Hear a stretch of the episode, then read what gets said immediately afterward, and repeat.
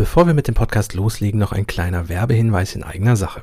Falls ihr unser Magazin noch nicht abonniert habt, gibt es jetzt exklusiv für Podcast-Hörerinnen das Jahresabo bis zum 17.09. mit 15% Rabatt. Klickt dafür einfach in den Shownote auf den Link oder besucht t3n.me slash printabo, klein und zusammengeschrieben. Und im Abschnitt Adresse und Zahlungsart gebt ihr dann den Gutscheincode Podcast15 ein. Auch alles klein und zusammengeschrieben. Denkt dran, die Aktion läuft nur bis zum 17.09. T3N Podcast, das wöchentliche Update für digitale Pioniere.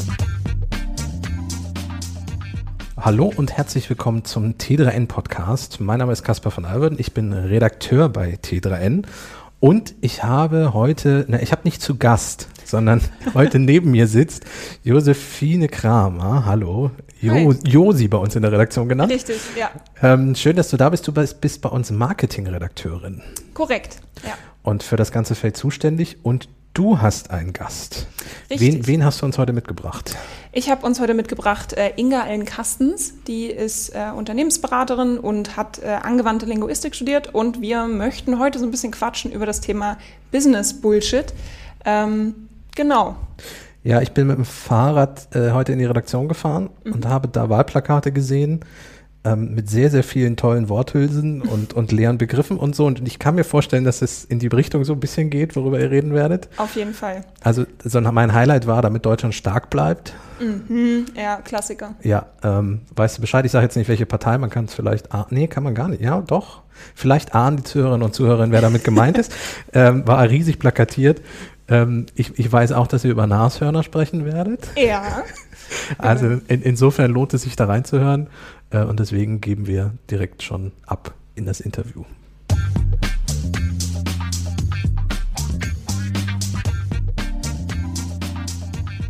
Okay, vielleicht wollen wir einfach kurz damit anfangen, dass du kurz sagst äh, für unsere HörerInnen, äh, wer du bist und was du machst. Ähm, mhm. Genau. Ja klar, sehr gerne.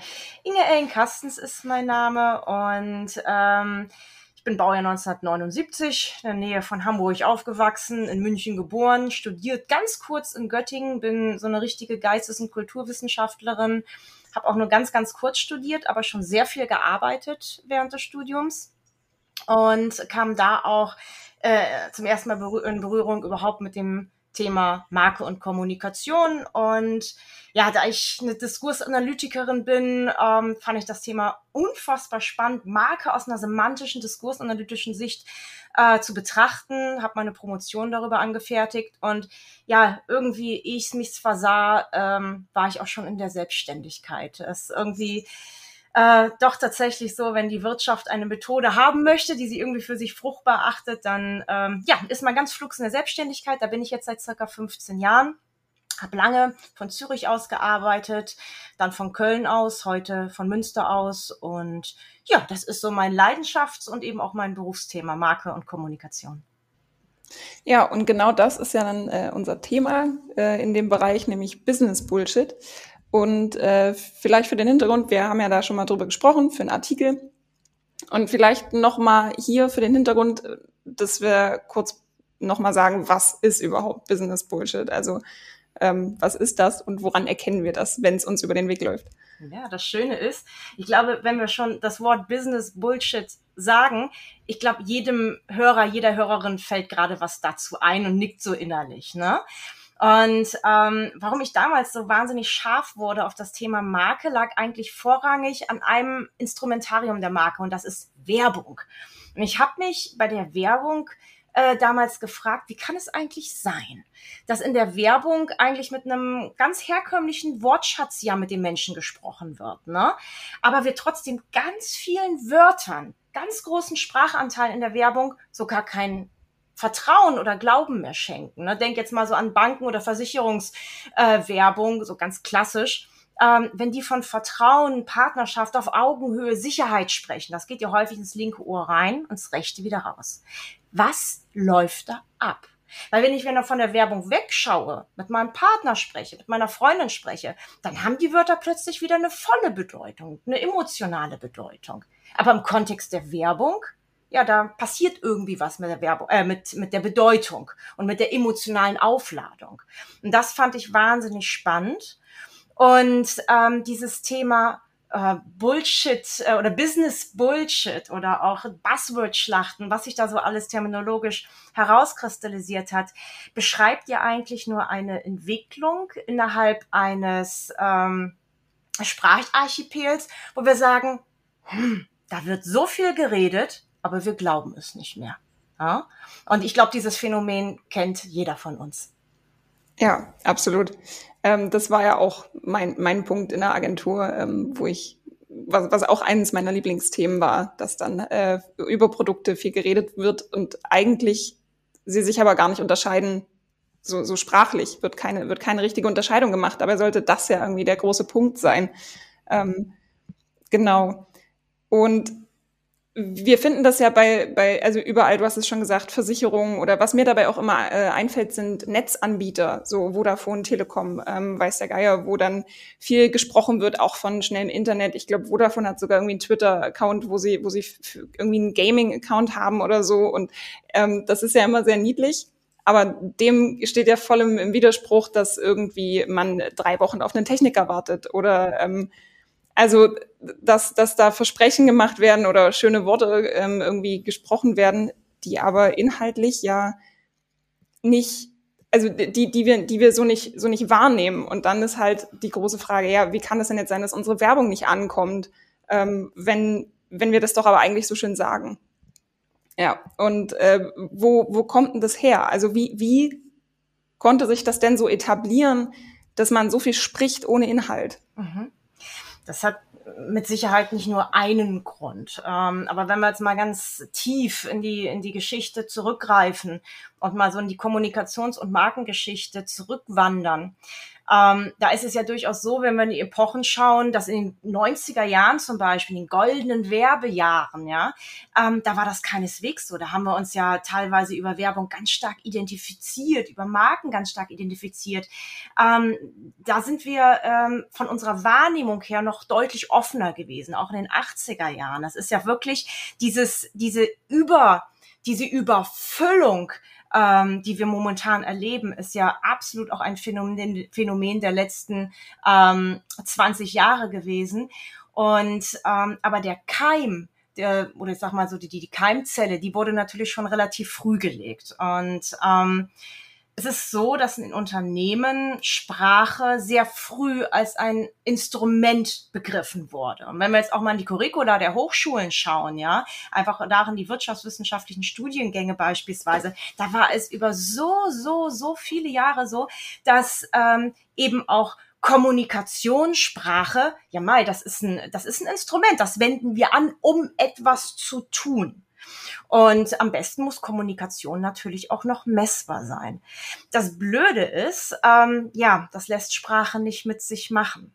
Sprache ist ein wechselseitiges, ein sehr fluides System. Wenn wir jetzt beide, Josi, zum Beispiel miteinander sprechen, dann sind wir darauf angewiesen, aufeinander Bezug zu nehmen. Ne? Du hörst mir zu, versuchst zu verstehen, was ich sage. Ich versuche möglichst gut auf deine Fragen einzugehen. Wir nehmen aber auch ganz viele Töne zwischen uns wahr, also lesen sozusagen zwischen den berühmten Zeilen. Also Sprache ist ein reziproker, ein wechselseitiger Prozess. Und jetzt schau doch mal in die letzten Jahrzehnte der ganz klassischen Unternehmenskommunikation Kommunikation hinein. Schieb mal die Digitalisierung noch ein bisschen beiseite. Wirklich in, in, die, in die Hauptjahre der Unternehmenskommunikation. Das ist eine unidirektionale Kommunikation, eine Einwegkommunikation gewesen. Wir wurden extrem beschallt. Und dann kommt das natürlich auch immer wieder zu diesen ja, was auch jeder von uns kennt, wenn er mal so den, den Business-Hut absetzt, in die, in die private Rolle schlüpft, ähm, ja, hm. Sprache ist noch ganz säuselnd und verführerisch, wenn sie uns was verkaufen möchte seitens der Unternehmen. Dann möchten wir aber vielleicht was vom Service oder von der Reklamation. Ja, dann kommt da plötzlich ein ganz anderes Sprachbild ne? und eine ganz andere kommunikative Haltung auf uns zu. Und ähm, das haben wir über viele, viele Jahre eben auch gelernt, dass häufig, um es mal auf einen einfachen Punkt zu bringen, das, was von der einen Abteilung oder meinetwegen sogar nur Agentur versprochen wird, nachher nicht das ist, was eigentlich das Unternehmen als ganzheitliches Gebilde ja auch hält mir gegenüber. Und da haben sich einige Branchen doch sehr stark negativ hervorgetan. Einige andere ähm, sind da nicht so stark aufgefallen. Aber gerade wenn wir jetzt mal so, weil das auch sehr stark auch mein, mein Arbeits- und auch mein Forschungsgebiet war, Banken und Versicherungen sind schon sehr stark darin gewesen, immer mehr und immer emotionaler zu sprechen. Die konnten sich an Superlativen, Elativen ja gar nicht mehr satt sprechen. Und je mehr wir eigentlich gehört haben, ja, du kannst uns aber wirklich vertrauen. Und diese Handlung aber dann am Ende der Wertschöpfungskette nicht eingehalten wurde, desto mehr wuchs ein, Vertrau äh, ein, ein Misstrauen, sorry, dass irgendwann tatsächlich auch ein gesellschaftliches Misstrauen der Institution, Versicherung oder Bank gegenüber wurde. Also so wird aus einem einzelsprachlichen Phänomen, wo man sagen könnte, es ist vielleicht noch ein Werbephänomen, wird tatsächlich ein gesamtgesellschaftliches Sprachphänomen. Mhm. Du hattest in deinem Buch ja auch gesagt, ähm, also du hast ja das Buch geschrieben, Verbrauchte Verbraucher, warum über die Sprache von Unternehmen mal kurz gesprochen werden sollte. Und äh, vielleicht nochmal, du hattest mal angedeutet, da gab's dann, da gab's dann so ein bisschen nicht so gute Reaktionen aus der, aus der Marketingwelt. Was, was ist denn da passiert? Ich bin ein bisschen neugierig. Ja, es ist schon so. Ich habe ja auch äh, kurz nach äh, meinem Studium oder nach der Universität habe ich auch mal ein paar Jahre in Festanstellung gearbeitet. Ich habe also äh, sowohl Unternehmen als auch Agenturen intern kennengelernt, genauso wie du auch. Und ähm, ja, teilweise äh, ist es schon so, dass deren äh, oder die, die, die Agenturgeschäftsmodelle sehr stark daraus bestehen, ähm, Kommunikation einfach zu verpacken ähm, und ähm, eben einfache Lösungen anzubieten. Nimm mal den Bereich Unternehmenskultur. Da ist das ganz en vogue. Wir definieren drei Werte, kommunizieren die nach intern und extern und haben dann so etwas ähnliches wie eine Kultur ähm, definiert. Ähm, das entspricht natürlich einer, ich sag mal, einer, einer gewachsenen Kultur innerhalb eines Unternehmens so überhaupt nicht. Und ich bin auf diese Aspekte durchaus eingegangen, wenn man versucht hat, ähm, sehr komplexe, ähm, sag mal, sprachliche Gebilde wie eben eine Kultur in drei Werte zu fassen. Ja, dann hat das ein bisschen Luft nach oben und bildet in ihm auch häufig eher das ab, was top-down vielleicht gewünscht ist, aber was bottom-up, also wie eigentlich eine Kultur entsteht, nicht die reale Kultur repräsentiert. Und insofern, ja, gab es da schon ein paar Stimmen, aber das finde ich auch gut. Es soll zum Diskurs kommen, ähm, die sich ein bisschen angegriffen gefühlt haben, was gar nicht mein Ansinnen ist, sondern was ich eigentlich möchte, ist, ähm, dass man Lust bekommt, ähm, Sprache mal ganzheitlich zu betrachten. Was steckt eigentlich hinter Sprache? Wann entfaltet Sprache ihre größte Wirkung? Und eben mal ein Stück beiseite tritt und nicht immer versucht, alles in Modelle ähm, zu formen. Ich habe elf, zwölf Jahre an Universitäten in Deutschland und der Schweiz gearbeitet und hatte dort auch ähm, interdisziplinäre Gesellschafts- und Wirtschaftskommunikation gelehrt. Und immer wenn ich dann so am Anfang ähm, der, der Vorlesungsseminare dort ähm, antrat, waren die Studierenden immer so erwartungsvoll im Sinne von, oh super, jetzt gibt's Markenmodelle und, und jetzt erklärt sie uns PR und Marketing. Und die erste halbe Stunde habe ich äh, die Jungs und Mädels durchaus im Glauben gelassen.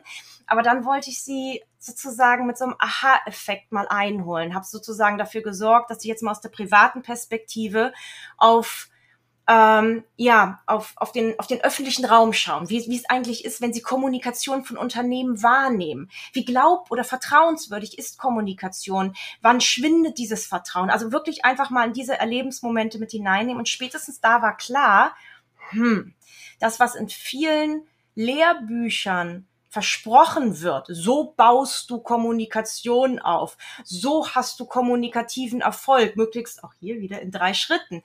Ähm, das ist, ich kann, ich kann das verstehen. Das gibt Orientierung, es gibt so eine erste Draufschau auf einen Kommunikationsprozess, aber es massiv unterkomplex und wird einfach ähm, dem Wirkungsgrad der Sprache in unserer Realität, in unserem zwischenmenschlichen Beisammensein überhaupt nicht gerecht und bietet da dann einfach äh, Denk- und Handlungserweiterungen an.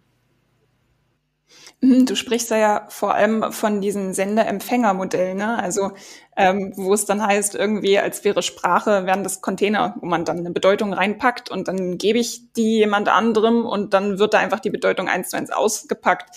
Und da musste ich so vorhin noch mal drüber nachdenken und habe gedacht, dann würde es ja, also wenn es tatsächlich realistisch wäre, dann würde es ja niemals irgendein Missverständnis gehen geben. Dann hätte sich ja äh, bisher noch nie irgendjemand irgendwann mal missverstanden, weil die Bedeutung könnte ja eins zu eins ausgepackt werden. Ganz richtig, ja. Das ist, das ist im Grunde ist das ein Robotermodell. Ich habe damals mal so aus Spaß in Anführungsstrichen äh, für ebenfalls im Kontext der Lehre ähm, für das Handbuch interdisziplinäre Unternehmenskommunikation habe ich mal den Spaß gemacht und habe wirklich sämtliche Marken und Kommunikationsmodelle untersucht welches Kommunikationsverständnis und Modell eigentlich dahinter steht, also was sie dort sozusagen eingepflanzt haben. Und ich habe kein Marken- und Kommunikationsmodell gefunden, das nicht das Sender-Empfänger-Modell drin hatte. Und ähm, da darfst du dir einfach mal vorstellen, wenn dieses Wissen so, so, so klammheimlich einfach mitgegeben wird, hey, das funktioniert, ne? du kannst Bedeutung wie in so einem kleinen Container von A nach B shiften. Ähm, das, das macht ja was mit dir. Du gehst ja mit einer bestimmten Haltung dann sozusagen auch an deine Kommunikationsaufgabe ran. Du, du denkst ja erstmal gar nicht dran, hm, was passiert denn eigentlich, wenn ich missverstanden werde? Äh, vielfach, so habe ich die, die, die Jahre auch gerade in, in der Schweiz erlebt, sagen so zu meinen Hochzeiten der Kommunikationsarbeit, ähm, war es auch tatsächlich so, dass man eher sich Sorgen darüber gemacht hat, dass man eine möglichst hohe Reichweite letztendlich hat. Ne? Und es ging um solche Markenparameter wie Bekanntheit aber wie eigentlich die Botschaft ankommt und auf welchen Erfahrungskontext meine Botschaft, also meine Unternehmensbotschaft jetzt bei dir, Kunde, bei dir, Verbraucher, ähm, eigentlich trifft. Darüber wurde sich sehr, sehr wenig Gedanken gemacht. Und das ist genau das Desiderat, was, äh, oder ich sag mal, die, die Schwachstelle, die, die vielfach in der Vermittlung von Kommunikationsarbeitsfeldern äh, immer noch vorliegt, leider.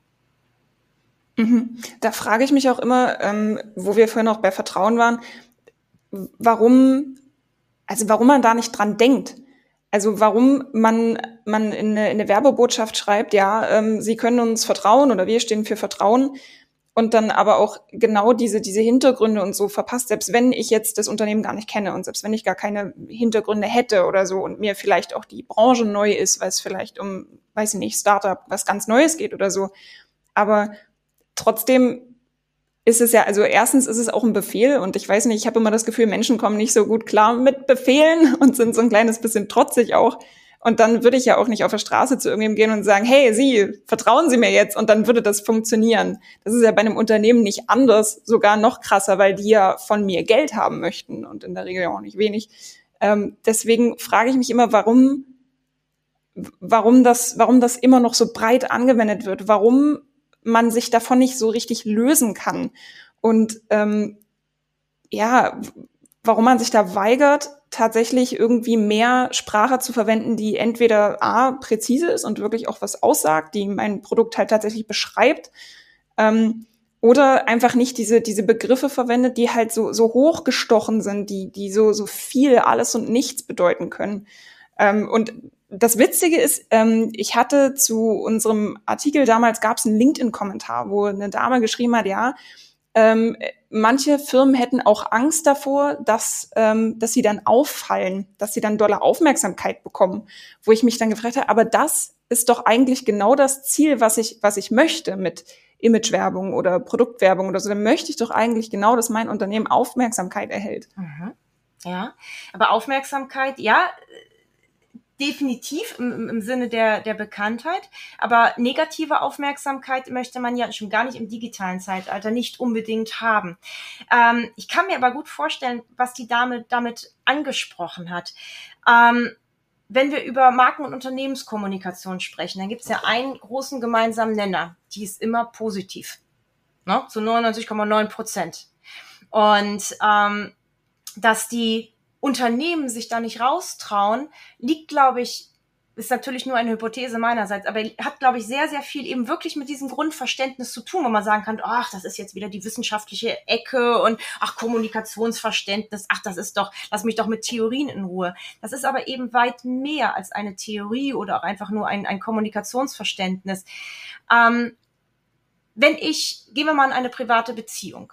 Ähm, wenn ich gegenüber meiner Freundin oder meinem Freund die ganze Zeit nur positiv spreche, alles ist positiv, auch wenn nachher mit Verlaub irgendeine Scheiße passiert ist, dann mache ich mich unglaubwürdig. Da könnte man, das hast du ja gerade auch angesprochen, wirklich mal fragen, warum ziehen die Unternehmen das so erbittert durch? Warum ähm, verfallen sie immer wieder in diese gleichen Sprachhülsen? Ich glaube tatsächlich, dass sie, dass das ein nicht raustrauen auch ist. Kommunikationssprache braucht Ecken und Kanten, damit sie glaubwürdig ist. Und die Glaubwürdigkeit ist immer die Basis für Vertrauen. Ohne Glaubwürdigkeit kann auch kein Vertrauen entstehen. Ähm, aber da wird einfach ein riesen Hopser gemacht. Ne? Stattdessen wird ja Vertrauen, was eigentlich eine Kommunikationswirkung ist, Vertrauen ist ja kein Unternehmenswert oder irgendwie so etwas, Vertrauen ist immer nur eine Kommunikationswirkung, wird Vertrauen eben schon sozusagen als das Ziel gesetzt. Ich, ich zögere so ein bisschen, aber ich möchte die ganze Zeit sagen, es ist eine Art Hilflosigkeit, mit der Sprache tatsächlich umzugehen. In dem Moment, wo du etwas kommunizierst, du sagst etwas, bist du eigentlich darauf angewiesen, deine Ohren zu spitzen und zu hören, was kommt denn da jetzt zurück? Und ganz offen bitte auch zuzuhören. Das ist das, weswegen ich viele digitale Entwicklungen sehr lobpreise, weil ja, auf vielen Kanälen kommt dann einfach auch mal was zurück. Das finde ich sehr, sehr schön und auch sehr amüsant und sehr fruchtbar übrigens auch für die Unternehmen. Aber genau aus dieser Ecke traute man sich lange nicht heraus.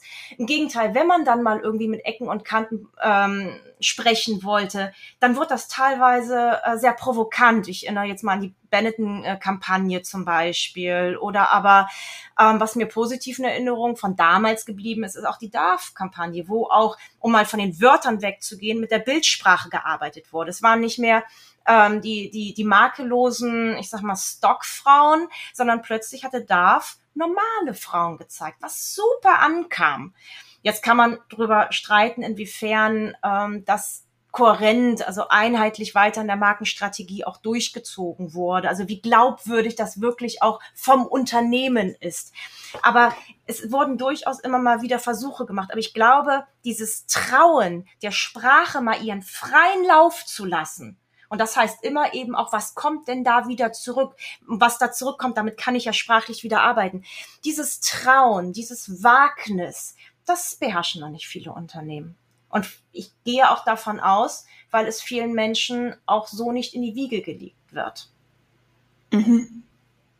Ja, da habe ich auch mich irgendwie gefragt, viel ist ja dann auch, gerade wenn man sich nicht traut, auch dieses, dieses Bedürfnis von, wir möchten gerne professionell klingen und ähm, wir möchten eine Tradition, also wir möchten darstellen, dass wir eine traditionsreiche Firma sind oder ähm, also gibt es da vielleicht auch ein Problem mit unserer Vorstellung von Professionalität oder Prestige oder dass man einfach viel, viel sehr gehoben darstellen möchte, ähm, um um mehr als mehr zu erscheinen, als, als es eigentlich ist? Hm, das ist eine interessante Frage. Ich glaube, überbegreifend für alle Branchen kann man die Frage gar nicht beantworten. Auf einzelne Fragen, äh, auf einzelne Branchen, sorry, ähm, hingedeutet, würde ich sagen, auf jeden Fall, da möchte man auf Nummer sicher gehen. Da gibt es so eine Art von Best Practice Sprache. Also Sprache, wie gesagt, Text und Bild bitte immer mit einbezogen wo man einfach sagt, äh, ja, das hat sich einfach so herausgebildet, wenn man äh, zum Beispiel so ein Teamfoto zeigt, das sich gegenseitig abklatscht, dann bedeutet das XY. Kannst nichts mit falsch machen, ja? Oder irgendwie ähm, andere Symboliken einsetzen, wo man einfach sagt, das verstehen die Menschen, das ist eine ganz eindeutige Symbolik. Und das stimmt ja auch erstmal. Ja? Also wir haben ja bestimmte Bildwelten, die wir sprachlich immer gleich verarbeiten. Wir verstehen sie automatisch. Du musst jetzt nur mal irgendein so Stock äh, äh, Fotoportfolio aufrufen, da wirst du sofort solche Bildwelten kennen. Das Blöde ist, diese Bildwelten, die leben auch weiter. Und da ist nicht nur das, was wir jetzt zum Beispiel ad hoc verstehen, es steht für Weite, so eine Skyline für Erfolg, für Internationalität, sondern ähm, das lädt sich ja weiter mit Bedeutung auf. Und es kommt zum Beispiel Bedeutungen hinzu wie, ach, das habe ich schon 36 Mal gesehen. Ach Gott, was erzählen die denn mal wieder? Und das Schlimmste, was eigentlich ja einer Kommunikation oder einem Unternehmen in seiner Kommunikation passieren kann, ist, dass man durch sie hindurch guckt. Ja, also dass man sie gar nicht mehr wahrnimmt. Und genau das ist eben mit, mit, mit, mit diesen Sprachschablonen, also Bild wie Sprachschablonen eben häufig ähm, passiert. Ähm, ich glaube tatsächlich, dass die Unternehmen ähm, viel gelernt haben, viel mit Best Practice arbeiten, dieses Best Practice ähm, transportieren von Generation zu Generation. Schau doch mal in die Lehrbücher rein ähm, von, von Universitäten, Fachhochschulen, auch sehr, sehr praxisorientierten, Fach, praxisorientierten Fachhochschulen. Ähm, das ist schon so, die Leute brauchen eine Orientierung, wollen sehen, okay, wie hat das der gemacht? Ähm, ähm, wie kann ich die und die Wirkung erzielen? Und es werden weniger grundlegende Mechanismen gelehrt, ähm, als vielmehr sehr, sehr, sehr viel mit Beispielen gearbeitet. An die wird sich dann angelehnt. Mhm. Das ist wahrscheinlich auch der Grund, weil du Bilder auch schon angesprochen hast, dass man bei verschiedenen Branchen auch immer dieselben Bilder sieht, ähm, wie, also was mir aufgefallen ist, Versicherungen zähmen sehr häufig Tiere. Also bei Versicherungen findet man ja ganz oft irgendwie, weiß ich nicht, irgendwelche Löwen, die irgendwo brav sitzen oder dann, ich weiß nicht, gab es nicht mal eine Fernsehwerbung, wo irgendwo ein, ein Nashorn oder so die Straße runtergedonnert kam oder irgendwie sowas. Also irgendwie ich weiß nicht, was wilde Tiere damit zu tun haben, weil im, äh, bei, bei dem oder der regulären deutschen Kundin ist es ja nur selten so, dass ich auf der Straße von einem Löwen gejagt werde oder so. Also irgendwie sollte ja eine Emotion in mir hervorgerufen werden mit einem total abstrusen Beispiel. Warum? Also die Frage reiche ich an, an meine Agenturkollegen weiter.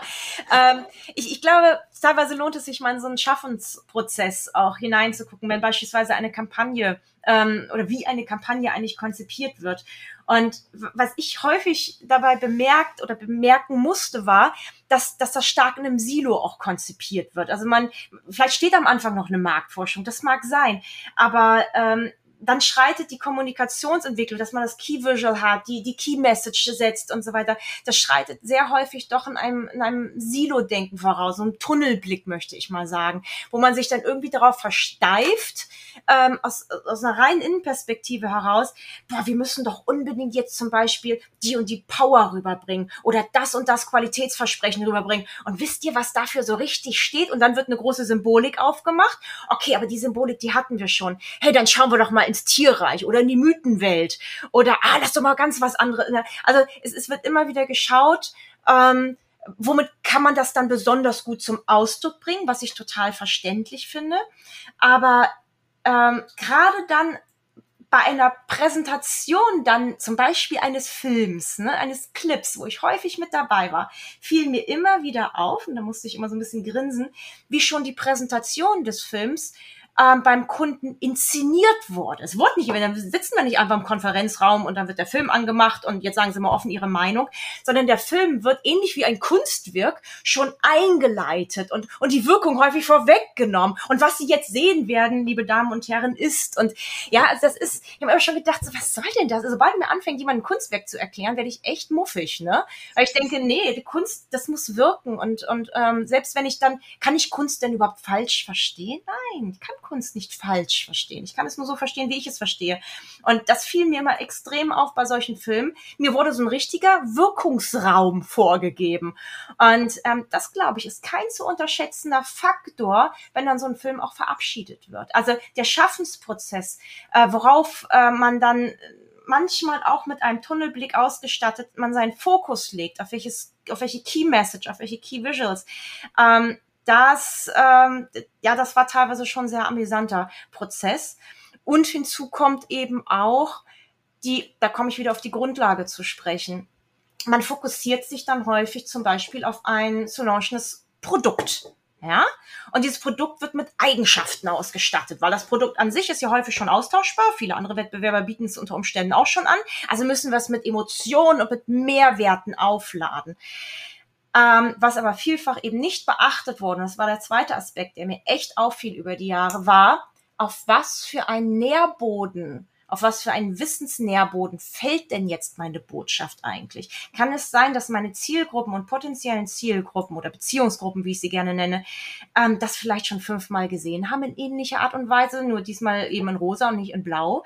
Ähm, was für Einstellungen haben sich dazu eigentlich gebildet? Also häufig finden ja Wissensblockaden also sozusagen, ich, ich, du sagst mir etwas und das geht links rein und rechts wieder raus. Ich, ich, ich höre da nicht hin. Aus welchem Grunde auch immer. Das nenne ich eine Wissensblockade. Ähm, die entstehen ja, weil bereits ein kommunikatives Verhältnis schon sehr lange bestanden hat. Und ich habe gelernt, wie du sprichst. Und irgendwie habe ich da ein gewisses Misstrauen bekommen. Und wenn über diese Wissensblockaden als ein semantisches Phänomen nicht Bescheid gewusst wird, dann ist eine solche Kommunikationsplanung wahnsinnig risikoreich. Wir hatten mal damals, ich habe für eine große NGO gearbeitet im Bereich der Menschenrechte und die haben einfach nur gemerkt, dass ihnen immer mehr Spender wegpurzeln. Und das war überhaupt nicht erklärbar, weil ihre Projek Projekte, die sie im Ausland durchgeführt haben, die waren richtig gut. Die hatten einen richtig guten Wirkungsnachweis und alles. Gell? Also auch äh, die Wettbewerber waren auch nicht stärker geworden. Die haben sich wirklich gewundert. Und am Ende kam einfach heraus, es war eine sehr, sehr starke Wissensblockade, die sich auf ähm, deren Arbeit in einem bestimmten Land bezogen hat, wo einfach gesagt wurde, da herrscht so viel Korruption, liebe NGO, da kommst du gar nicht durch.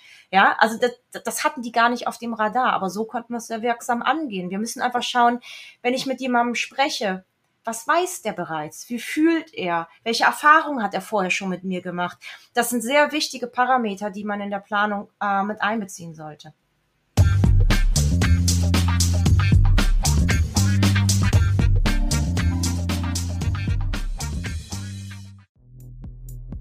Ein paar Worte zu unserem heutigen Sponsor. Stackfield ist ein All-in-One Collaboration Tool aus Deutschland mit allen Funktionen, die Teams für die Zusammenarbeit brauchen. Teamchat, Aufgaben- und Projektverwaltung, Videokonferenzen oder das gemeinsame Arbeiten an Dokumenten. Eines der wichtigsten Alleinstellungsmerkmale der Plattform ist der Datenschutz. Stackfield speichert alle Daten in Deutschland und stellt sicher, dass ein Zugriff außerhalb der EU nicht möglich ist. Stackfield nutzt zusätzlich eine echte Ende-zu-Ende-Verschlüsselung der Daten.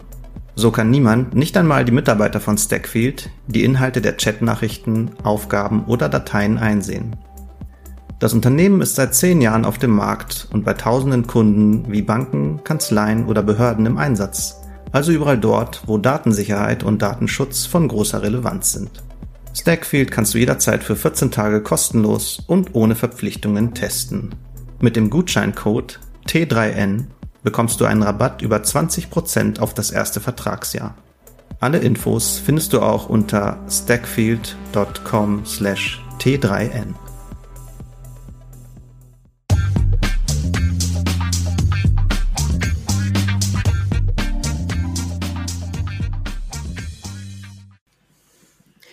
In deinem Buch hast du ja auch über, über Frames gesprochen, weil du gerade meintest, irgendwie ähm, diese Wissensblockaden. Ne?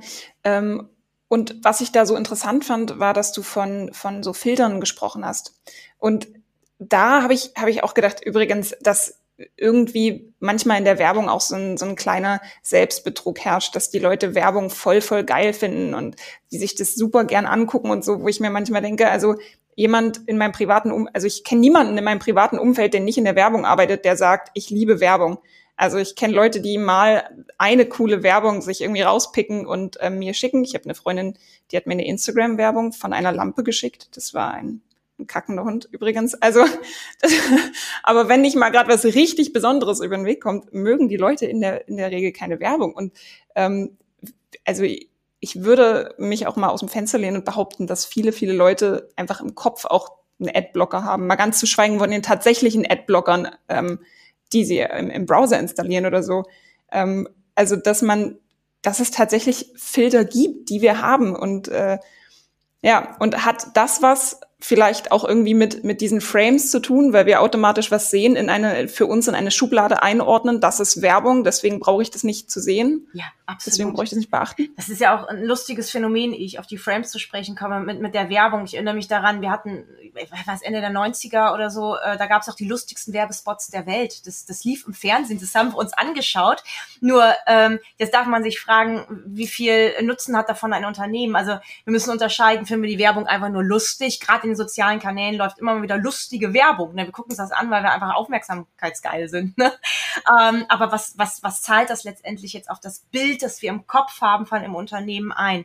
Genau, Frames oder die Frame-Theorie aus der kognitiven Linguistik stammen vor allem durch die politische Sprache ähm, und auch dem Wahlkampf in den USA ist ja do, doch mal mehr Leute von der Frame-Theorie auch mitbekommen, weil sie tatsächlich ein sehr ein sehr äh, wirkstarkes Konzept ist, wie man eigentlich erklären kann, dass ein Akteur, wie beispielsweise ein Politiker oder ein Unternehmen, reden kann, wie er will, aber der Mensch ist immer wieder in ein und dieselbe Schublade einsortiert. Und tatsächlich sind, bestehen wir aus Schubladen. Wir, auf uns prasseln ja so viele Informationen tagtäglich ein und Bruchteil dessen nehmen wir ja ja nur bewusst wahr. Und das liegt eben daran, dass diese, äh, dass unser Gehirn es unglaublich gut drauf hat, ganz viele Schubladen zu bilden. Und ähm, da rekurriere ich so ein bisschen darauf, was, worüber wir gerade gesprochen haben ähm, ein Unternehmen und ein Kommunikationsverantwortlicher tut sehr gut daran, sich genau mit diesen Schubladen eigentlich zu beschäftigen und, und sehr offen damit umzugehen, sowohl von seinem Unternehmen aus, welches Bild, welche Schubladen vielleicht haben wir schon bei den Menschen auch erschaffen, auch gute übrigens, sehr, sehr konstruktive, aber welche Schubladen hat vielleicht auch unsere Branche erschaffen durch das permanente Gerede und vielleicht auch Gleichgerede. Also Frames äh, sozusagen das Einordnen von komplexen Wissensbeständen, die auf uns ähm, eintrudeln, einprasseln in ein ganz einfaches Schema. Ah, das ist auch, das ist doch wieder typisch. Wir erleben das jetzt gerade im Wahlkampf äh, wieder. Wenn ein Politiker etwas sagt, denken oder fühlen wir ganz häufig, oh, ist doch typisch. Ach, was meinte denn da? Ja, das musste der jetzt sagen. Immer wieder, wenn wir das innerlich mit uns sprechen, sind Frames am Wirken. Wir ordnen einfach ein.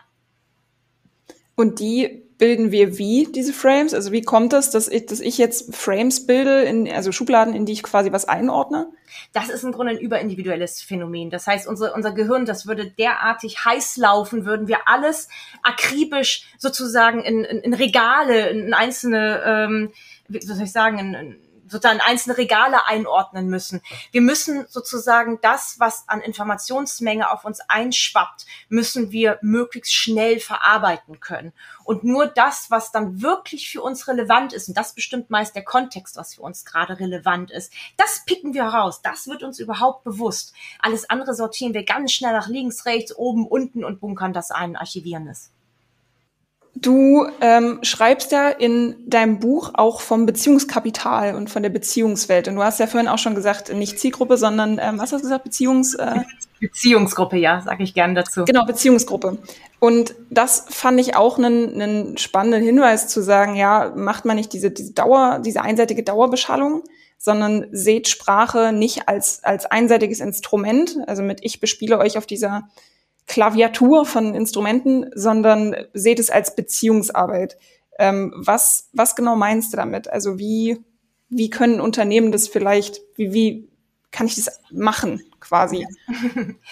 ähm, am Anfang steht tatsächlich ähm, erstmal ja, ich sage mal, ein Hineinfinden ähm, in eine andere Perspektive auf Sprache. Man kann Kommunikation als ein Instrument schlicht und ergreifend lernen. Dann lernt man vorrangig eben äh, Modelle kennen. Man, man lernt alle möglichen Tools, wie man Kommunikation managt. Darauf läuft es letztendlich hinaus, wie man es managt, wie man es misst.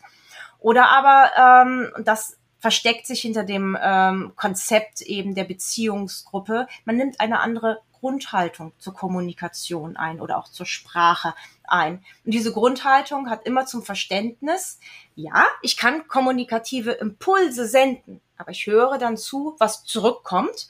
Und je nachdem, was zurückkommt, ähm, stimme ich wieder meine Kommunikation darauf ab. Das ist in den sozialen Medien relativ selbstverständlich geworden. Ja, sozusagen gezwungenermaßen, äh, was ich mit Freude beobachte. In der klassischen Unternehmenskommunikation ist das noch ein bisschen schwierig letztendlich der größte Hemmschuh ähm, bei diesem Verständnis ist nicht so, dass man einfach sagt, Mensch, jetzt denkt doch einfach mal alle um, es ist doch alles nicht so schwer. Im Gegenteil, es, es wird ja dadurch, wird Sprache ein nicht mehr messbares Instrument. Ja, das ist ja letztendlich das Blöde an der Angelegenheit.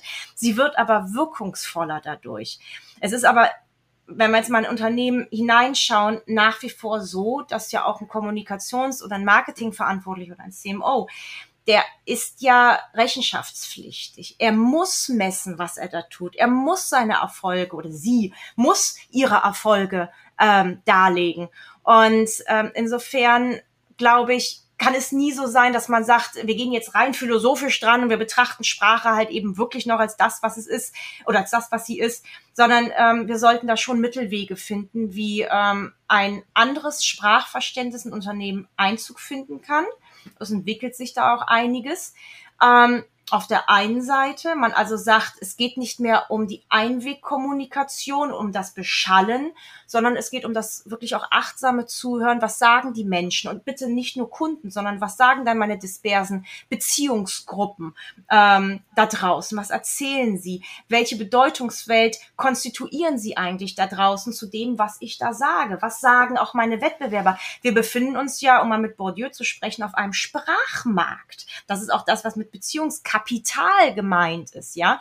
In dem Moment, ähm, wo ich bei einem Diskurs mitsprechen möchte. Ich sage jetzt mal, ich bin ein Energieunternehmen und habe äh, Zeit meines Lebens ähm, vor allem Atomenergie hergestellt. Jetzt gibt es aber eine gewisse Trendwende, eine Zeitenwende und ich stelle auch langsam mein Geschäftsmodell um, gehe immer weiter auf neue erneuerbare Energien dann ist es schlicht und ergreifend so, du kannst nicht einfach sagen, ach, übrigens, wir bieten jetzt zu 60 Prozent neue erneuerbare Energien, wir werden jetzt ganz grün. Das haben viele Unternehmen versucht und sind dann glorreich gescheitert, weil ihnen es nicht abgenommen wird, dass tatsächlich diese, dieser Wandel auch in einem, im Unternehmen stattgefunden hat. Ähm, also insofern ist ähm, ja, ich sag mal, ist Sprache auch nicht nur bei den Kommunikations- und Marketingabteilungen anzusiedeln, sondern ein unternehmensübergreifendes Thema. Sich mit Sprache äh, zu beschäftigen, heißt ja, sich mit Menschen zu beschäftigen, mit der Beziehungsbildung zu beschäftigen. Und das bedeutet sowohl mit meinen Mitarbeitern, mit dem gesamten Unternehmen intern, als auch mit dem gesamten externen Gebilde. Mhm. Ähm, ich weiß nicht, ob du das mitbekommen hast, bestimmt. Äh, Jens Bergmann hat ja auch ähm, ein Buch geschrieben, Business Bullshit, Manager Deutsch in 100 Phrasen und Blasen. ist ja der, also Bergmann ist ja der stellvertretende Chefredakteur von Brand 1. Und da ähm, macht er das ja so anhand verschiedener Begriffe, wo er dann erklärt, wo die herkommen und dass die quasi ähm, also im Kern ist es ja meistens deswegen auch Business Bullshit, weil sich eben quasi das, was gesagt wird, einfach von, von dem, was drunter liegt, der Wahrheit, der Handlung oder so unterscheidet. Und da sind auch viele, viele Begriffe dabei, die von Unternehmen gegenüber ihren, ihren MitarbeiterInnen ähm, geredet wird, sei es irgendwie New Work, die, die quasi sich von, von, dem, von dem eigentlichen Konzept unterscheidet oder ähm, gerade was du meintest, eine Unternehmenskultur, die dann ähm, top-down durchgeprügelt werden soll oder so. Und da ist es ja, also es ist ja dann auch so, dass wenn ich meine MitarbeiterInnen quasi jeden Tag mit diesem Bullshit füttere, die können das ja auch nur so eins zu eins wiedergeben. Da kann ja, da kann ja dann auch nichts anderes bei rumkommen. Und das heißt, ich habe manchmal das Gefühl, dass gerade auch die interne Kommunikation in einem Unternehmen total unterschätzt wird, dass, dass das nicht nur intern bleibt weil gerade diese, also MitarbeiterInnen sprechen ja auch mit Freunden über das Unternehmen, mit Familie und auch die tragen das dann vielleicht weiter oder also auch, dass das Unternehmen auch da viel mehr ein Auge drauf werfen. Ich meine, es gibt ja natürlich äh, viele Abteilungen, Unternehmenskommunikation und so, aber dass auch da ziemlich viel Bullshit produziert wird. Eindeutig. Ähm, es ist ja auch so, wenn du eigentlich wirklich wissen möchtest, ähm, was die Kultur eines Unternehmens ausmacht, hör auf den Flurfunk, wie die Menschen so auf den Fluren miteinander sprechen. Ich glaube, also auch dieses Bullshit oder Bullshit-Bingo, man macht sich ja schon Spaß da draus, ne? Es gibt ja, ja. viele Spielarten schon davon. Das hat auch viel mit einer Adaption zu tun. Ich möchte dazugehören, ne? Also es hat viel mit Inklusion zu tun, weswegen ja auch in vielen Unternehmen dann schon so eine Mischung zwischen Englisch-Deutsch gesprochen wird. Und äh, gestern erst saß ich, äh, saß ich mit einem Kollegen im Auto und da kam auch irgendwie so ein Satz mit, ja, und ich bin da auch ähm, am High Quality Score irgendwie beteiligt und ich gucke ihn nur so an, meint so, du hinkst jetzt aber auch ein bisschen viel in der Marketingabteilung rum, was? Auch, ich glaube, der hat das gar nicht gemerkt, ist ein ganz feiner Kerl, aber ähm, ich glaube, das sind Adaptionsprozesse. Sprache ist ja Identität. Wenn ich also anfange, einen bestimmten Slang zu übernehmen oder auch in einer Fachsprache spreche, kann ich mich einer Gruppe zugehörig erweisen oder auch signalisieren, hey, ich gehöre zu euch. Ne? Ich kann auch genau das Gegenteil damit erwirken. Insofern ist das schon ein sehr menschlicher Vorgang, der da stattfindet, äh, der, der zum Schmunzeln äh, anregt. Ich glaube, dass dieses Bullshit-Sprech dann sozusagen, ähm, ich glaube nicht, dass das ähm, substanziell das Image eines Unternehmens wirklich gefährden kann. Ich glaube eher, dass dann, äh, wenn zum Beispiel, ich sag mal, fünf Marketeers auf einer Party sind und finden aus ihrem Sprachduktus äh, abends nicht mehr raus, dann werden sie von außen ein bisschen belächelt, bis sie dann zu einem richtigen Sprachduktus wieder gefunden haben. Nein, eine viel größere Gefahr sehe ich tatsächlich darin, ähm, ich sag mal, wenn einem Unternehmen eine bestimmte Sprache zugesprochen wird oder eben fatalerweise einem Unternehmen keine ähm, wiedererkennbare Sprache mehr zugesprochen wird. Äh, wir alle kennen die Metaphern von, wir bauen eine Unternehmens- oder Markenidentität auf. Diese Metapher, die macht schon viel, viel Sinn. Aber zu einer Identität gehört eben auch ein wiedererkennbares Sprechen und ein sehr ehrliches Sprechen. Eine Identität macht aus, dass sie nicht immer gleich aussieht, dass sie sich durchaus verändert, aber immer wieder erkennbar ist. Und da finden wir das Moment der Sprache eben stark wieder, wie ein Unternehmen eigentlich optimalerweise auch zu sprechen hat. Nimm mal das Beispiel Patagonia. Jetzt unabhängig davon, wie ich, äh, wie ich deren Produkte finde, das ist mir relativ gleich. Aber von ihrer Sprache ist es sehr, sehr interessant, weil dieses Unternehmen eine sehr klare Identität hat und über die vielen, vielen Jahre ihre Sprache zwar dem Zeitgeist immer wieder so ein bisschen angepasst haben. Ne? Teilweise sind sie auf Trump draufgesprungen und dann haben sie wieder was anderes aufgegriffen, aber sie blieben kohärent bei ihrem Wertegerüst und haben das immer sehr, sehr identitätstreu immer wieder zum Ausdruck gebracht. Ähm, also wie gesagt, unabhängig davon, was man jetzt von ihrer Mission eigentlich hält, was man von ihren Produkten hält, aber von der Sprache sind sie ein Beispiel, die eine unglaubliche Kohärenz zum Ausdruck bringen. Und äh, wenn wir jetzt mal so in die, die klassischen Unternehmen äh, reinschauen, auch vielleicht die Unternehmen, an die du gerade gedacht hast mit deinem Beispiel, da ist, liegt meiner Ansicht nach wirklich eine viel, viel größere Gefahr in einer zersplitterten, einer zerfaserten Kommunikation, dass eventuell auch über Werbung eine, eine Sprache verkauft wird, die im Unternehmen so überhaupt nicht gelebt wird und damit auch eine bestimmte Haltung überhaupt nicht gelebt wird. Und da setzen wir wieder am Anfang an. In dem Moment, wo ich anfange, sprachlich nach draußen etwas zu versprechen, was aber in meiner Mission des Unternehmens überhaupt nicht verankert ist, nämlich wie ich zum Beispiel mit meinen Kunden umgehe, auch wenn was schief läuft. Das merken die Menschen. Und dann wird Sprache gefährlich, weil dann ist Sprache der Nährboden für Misstrauen. Mhm. Das heißt im Grunde ja aber auch, dass man also dass es nicht reicht zu sagen, ähm, ich hole mir jetzt das Buch vom Bergmann und gucke mir da die Wörter raus und dann benutze ich die nicht mehr oder ich schreibe das jetzt alles anders, weil das wären ja wieder Einzelinstrumente, die sich gar nicht auf das tatsächliche Problem, nämlich, nämlich die, die Haltung zur Kommunikation und einfach der gesamten Strategie auswirkt. Genau. Ähm, ich, ich, finde, ich finde solche Lektüre unglaublich wachrüttelnd, und damit man überhaupt mal im Alltag bemerkt, ach Mensch, was mache ich da eigentlich? und, und bitte auch mit dem Augenzwinkern. Ne? Also diese, diese Wach, diese Wake-up-Calls, um am Sprachdruck zu bleiben, ähm, die finde ich schon extrem wichtig, hat aber tatsächlich sehr, sehr wenig äh, damit zu tun, äh, was man letztendlich dann unternehmensstrategisch ähm, damit anstellt. Ja. Also eine Sache, die ich in dem in dem Buch von von Bergmann auch ein bisschen schwierig fand, war, dass er dass er geschrieben hat, dass ähm, viel Business Bullshit auch aus der Führungsetage kommt. Soweit würde ich auch noch mitgehen. Und er schrieb dann aber, dass ähm, dort, weil das ist, äh, Betriebswirte sind oder Juristen oder Ingenieure, dass die viel vom kausalen Denken geleitet wären, während in der öffentlichen Kommunikation viel, viel Emotionalität eine große Rolle spielt. Das fand ich ein bisschen schwierig, weil für mich klingt das ein bisschen so, ähm, als würde grundsätzlich die Führungsetage grundsätzlich sehr, sehr rational denken und alle auf der Straße wären aber ähm, emotion rein emotionale Wesen. Und ich finde so ein bisschen, ich würde sogar fast sagen, die Rollen sind ein bisschen vertauscht. Ähm, auch unter anderem deshalb, weil in der Werbung ist es ja auch immer so ein, so ein großes Ding, dass wir immer Emotionen wecken wollen mit, mit ich kann, ich kann Werbung für ein Stück Käse machen und das soll groß emotional irgendwie im, im, im also in den Leuten, die die Werbung sehen, soll das große Emotionen auswecken, auf ähm, Emotionen auslösen. So, aber so viel Werbung, wie wir den ganzen Tag übersehen, sind wir ja total überreizt. Da kann bei mir ja gar nichts mehr, gar nicht mehr viel passieren. Das heißt, ist die Frage, ist wirklich vor allem im Bereich der Werbung, ist die, ist die Rolle von der Emotionalität irgendwie wirklich so groß? Die ist noch viel zu klein. Das ist irre. Ich meine, da können wir ein ganz neues Feld jetzt mit aufmachen, Josie. Der Homo economicus. Mein Gott, ist der ein Mythos. Alleine schon die Trennung zwischen rational und emotional. Was soll denn das? Was ist denn das für ein Menschenbild, was dahinter steckt? Schau, wenn wir miteinander sprechen, also äh, vielfach wurde, wurde gesagt, es gibt rationale und es gibt emotionale Wörter.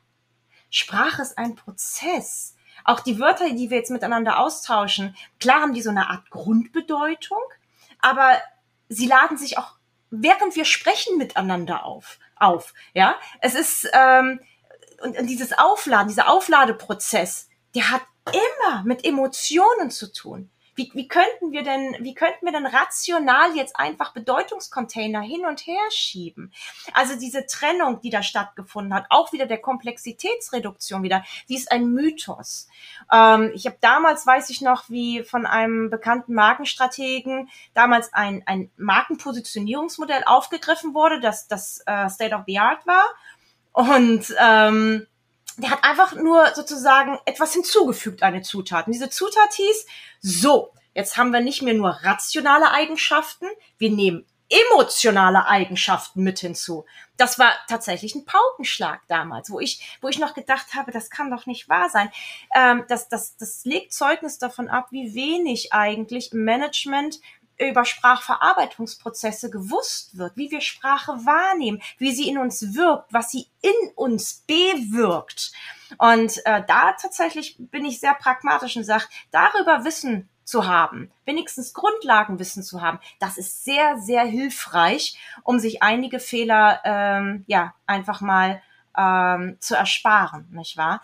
Also letztendlich ist es tatsächlich so, dass, dass, äh, dass Emotionen noch hochgeschraubt werden müssten in ihrem Stellenwert. Wir nehmen so gut wie nichts rational wahr. Damals hieß es auch immer noch, Finanzen, Geld ist ein rationales Thema. Ja, entschuldige. Kennst du ein emotionaleres Thema als, als Knete? Na, also überall spielen unsere Emotionen mit rein. Das ist, das ist nur allzu menschlich. Und da eine Trennung vorzunehmen, ähm, ja, das geht am, am menschlichen Bild ganz arg vorbei wo wir dann wahrscheinlich wieder beim Thema Messbarkeit sind, weil wenn wir jetzt auch noch zusätzlich zu, ähm, hey, es kann Missverständnisse geben und hey, wir müssen gucken, ähm, was die Leute an Vorerfahrung haben, wenn man dann auch noch darauf kommt zu sagen, wir müssen Emotionen viel mehr beachten ähm, und vor allem Emotionen, die wir nicht steuern können, dann äh, haben wir, glaube ich, in unserer Messbarkeit ein Problem. ganz genau, ganz genau. Also letztendlich, man möchte sich draußen ja am liebsten eine, so eine Landkarte zeichnen, wo man sagt, wenn wir das und das im Unternehmen jetzt tun, dann passiert das und das draußen. Und wir haben so viele Medien und Kanäle, die wir orchestrieren können. Und das ist alles irgendwie messbar, einstellbar, mit Zahlen hinterlegbar. Blöde ist, der Mensch in seinem Verhalten ist es häufig nicht. Klar gibt es immer wieder auch Produkt- und Markenstrategien. Ähm, hatte ich erst äh, vor ein paar Tagen eine Diskussion. Es ist einfach so, zum Beispiel so eine typische MeToo-Strategie. Wenn jemand einen Benchmark gesetzt hat, ja, also wirklich ein gutes, ähm, du merkst übrigens, ich verfall auch immer wieder in das Englische. Das ist einfach ein Sprachduktus, den, den, den man schnell adaptiert. Äh, wenn, wenn ein Unternehmen einfach einen guten Erfolg äh, geleistet hat. Und dann schließen sich ganz viele andere Unternehmen mit, mit demselben oder ganz ähnlichen Produkt an und kopieren diese Strategie. Dann geht es schlicht und ergreifend auch einfach nur um Absatz. Und das funktioniert eben auch häufig. Ähm, was dann hinten überfällt, ist aber Imageaufbau. Also das der Aufbau eines einzigartigen Bildes im Kopf der Menschen zu diesem MeToo-Unternehmen. Da geht es wirklich letztendlich wirklich nur um den schnöden Absatz. Und das wird dann gerne ähm, außen vor gelassen. Also es gibt schon viele ähm, auch kommunikative Produkt- und Markenstrategien, die kannst du gut berechnen. Das ist gar keine Frage. Aber wenn wir wirklich darüber sprechen, wie ein Unternehmen als eine Unternehmensidentität sich innerhalb der Gesellschaft positioniert, sich einzigartig aufstellt, die Gesellschaft auch wahrnimmt, dieses Unternehmen gibt es und es, äh, welchen Grund es hat, dass es dieses Unternehmen überhaupt gibt, da muss eine Sprache aufgebaut werden, die muss aus dem Unternehmen kommen. Die kann auch keine Agentur von außen in irgendeiner Art Weise wie einen männlichen über das Unternehmen werfen, sondern Sprache wächst. Sprache muss Freiraum haben. Sprache, ganz wichtig, kommt bottom up. Also kann man im Grunde sagen, dass äh, Business Bullshit insgesamt viel A, ein strategisches Problem ist, ähm, B, auch super vielen Wissensproblem ist, dass man sich nicht so richtig bewusst ist, wie Sprache funktioniert, wie viele Sachen da bei, bei der Verarbeitung mit einbezogen werden und dass es eben ganz oft eine, eine Differenz gibt, auch zwischen, zwischen dem, was einfach gesagt wird und dem, was passiert in der Realität. Und zwar auch nicht nur beim Unternehmen, sondern auch in der Branche und auch in der Welt und auch bei den Leuten einzeln. Und ähm, ja. Ja, du hast das schön zusammengefasst. Business Bullshit ist, dürfen wir tatsächlich als eine Art Symptom betrachten, ähm, dass wir wenigstens noch so mit einem Augenzwinkern und einem Lächeln entgegennehmen können. Aber wir dürfen eben auch betrachten, was, was tiefer dahinter steckt. Und das ist genau das, was du angesprochen hast. Unser bisheriger Management-Umgang mit der Sprache ist ausbaufähig, deutlich. Und äh, viele äh, Kommunikations- und Markenverantwortliche, überhaupt Unternehmensverantwortliche, die würden sehr davon profitieren, sich mit Sprache mal zu beschäftigen. Sprache hat viel mit Zwischenmenschlichkeit zu tun, hat viel mit dem Verhalten des Menschen zu tun.